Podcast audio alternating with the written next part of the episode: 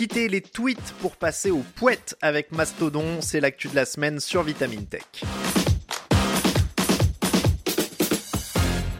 L'arrivée en fanfare d'Elon Musk aux commandes de Twitter vient bousculer les adeptes de longue date du service de microblogging. Il ne se passe pas une journée sans que des milliers de tweetos et de personnalités expliquent qu'ils vont ouvrir un compte chez son petit concurrent Mastodon au cas où, au cas où les grandes manœuvres de Musk transforment le réseau social en une jungle de pierreries incontrôlée, une cour des miracles dans laquelle tout se vaut et où c'est celui qui parle le plus fort qui a raison, possible, probable, si le milliardaire suit le fil de ses humeurs. En attendant, et même si les habitués du réseau social râlent, le petit oiseau bleu n'a rien perdu de ses 238 millions d'abonnés. Ceux qui se lancent dans l'aventure Mastodon s'y immiscent à petits pas, sans pour autant lâcher Twitter. Même si le nombre de nouveaux abonnés est spectaculaire depuis 10 jours, le Mastodon ne pèse pas lourd avec ses 6,3 millions d'utilisateurs. Né en 2016, le réseau social est resté plutôt confidentiel jusqu'à aujourd'hui. Mais alors pourquoi autant d'entrain vers Mastodon et quelles sont les différences avec Twitter? Commençons par le décorum. On sait que Twitter est symbolisé par l'oiseau bleu et ses gazouillis. De son côté, Mastodon porte bien son nom et fait moins dans le raffinement. Ici, c'est un mammouth qui symbolise le service et au lieu des tweets, on parle de pouette ou de toots en anglais. Deux salles, deux ambiances, mais une allure et un principe de fonctionnement similaire au premier abord. Passons à ce qui se trouve sous le capot. Contrairement à Twitter, Mastodon fonctionne sur le principe de l'open source. Cela signifie déjà une chose, c'est qu'il n'y a pas de publicité. Il n'y a pas non plus de serveurs centralisés avec des infrastructures, des milliers d'employés et les moyens financiers qui vont avec. Au lieu de ça, il existe tout un tas de petits serveurs un peu partout. Il y en aurait autour de 3300 sur la planète. Ces serveurs sont autogérés, cela rappelle les années du peer-to-peer où l'architecture réseau était basée sur les ressources des utilisateurs. Et c'est là où ça se complique pour un nouvel arrivant sur le réseau social car lors de l'inscription, il faut impérativement choisir un serveur. Oui, mais lequel? La liste est longue, chaque serveur se catégorise selon des centres d'intérêt, des zones géographiques et les langues. C'est à peu près arrivé à cette étape que les gens reviennent directement sur Twitter. En réalité, le choix d'un serveur n'a pas vraiment d'importance. Une fois qu'on a adhéré à un serveur et créé le compte, on a accès à la globalité du réseau social, comme sur Twitter en fait.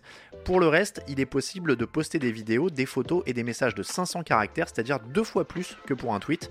Petit bonus, on peut corriger un poète une fois qu'il est publié. On retrouve le principe des partages de posts, des sujets tendances du moment et de la recherche par mots-clés. En revanche, à la différence de Twitter, il n'est pas possible d'aimer un poète. Ce que l'on peut faire, c'est ajouter une étoile pour le conserver en tant que favori, mais personne ne le sait hormis vous. Impossible donc de mettre un ratio, c'est-à-dire humilier quelqu'un comme Elon Musk en obtenant plus de j'aime que lui en répondant à un de ses messages. C'est d'ailleurs ce qui lui est arrivé deux fois au cours de la semaine écoulée. Enfin, le gros souci des nouveaux venus et surtout des tweetos qui disposaient de leur fameuse pastille bleue, c'est de devoir repartir de zéro. Parfois, c'est une bonne chose, mais lorsque l'on s'est créé une audience de plusieurs dizaines de milliers de tweetos, on comprend que ce soit frustrant. Pour ce qui est des sources, c'est-à-dire les personnes que l'on suit, là encore, il faut tout recommencer.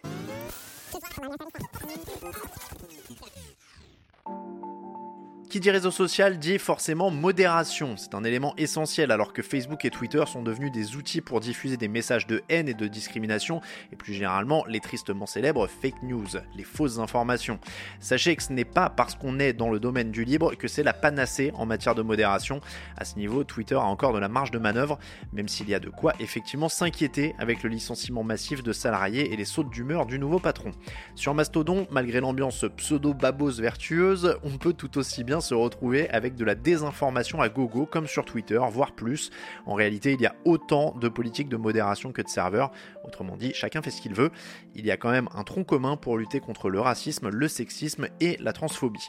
Au niveau des messages privés, les fameux DM, c'est déroutant. En réalité, la confidentialité des messages n'existe pas et ils ne sont pas chiffrés. Sur Mastodon, un DM, c'est juste un poète que l'on a adressé à quelqu'un en particulier plutôt qu'à tout le monde. D'ailleurs, si le gestionnaire veut les lire, il peut bien le faire. Enfin, dernier détail qui compte quand même un peu, comme Mastodon repose sur un logiciel open source, cela veut aussi dire que tout un chacun peut utiliser son moteur et le customiser. Et justement, c'est sur une version personnalisée de Mastodon que repose le réseau social Trust Social, bricolé par les équipes de Donald Trump. Rappelons que lorsqu'il avait été banni de Twitter après l'assaut du Capitole, l'ex-président américain avait lancé ce réseau pour lutter contre la soi-disant tyrannie des géants des technologies. Il en avait quand même bien profité auparavant avec ses 89 millions d'abonnés sur Twitter. Alors êtes-vous toujours tenté par la grande migration vers Mastodon? C'est tout pour cet épisode de Vitamine Tech consacré aux tweets et aux poètes. Si ce podcast vous plaît, n'hésitez pas à nous retrouver sur vos applications d'écoute préférées pour vous abonner et ne manquer aucun épisode à venir. Grâce à votre fidélité, le podcast s'est installé dans le top 5 du classement des podcasts d'actu sur les nouvelles technologies sur iTunes. Pour être sûr de continuer de nous suivre tout au long de l'année, pensez à vous abonner à Vitamine Tech et à nos autres podcasts. Pour le reste, je vous souhaite à toutes et à tous une excellente soirée ou une très bonne journée et je vous dis à la semaine prochaine dans Vitamine Tech.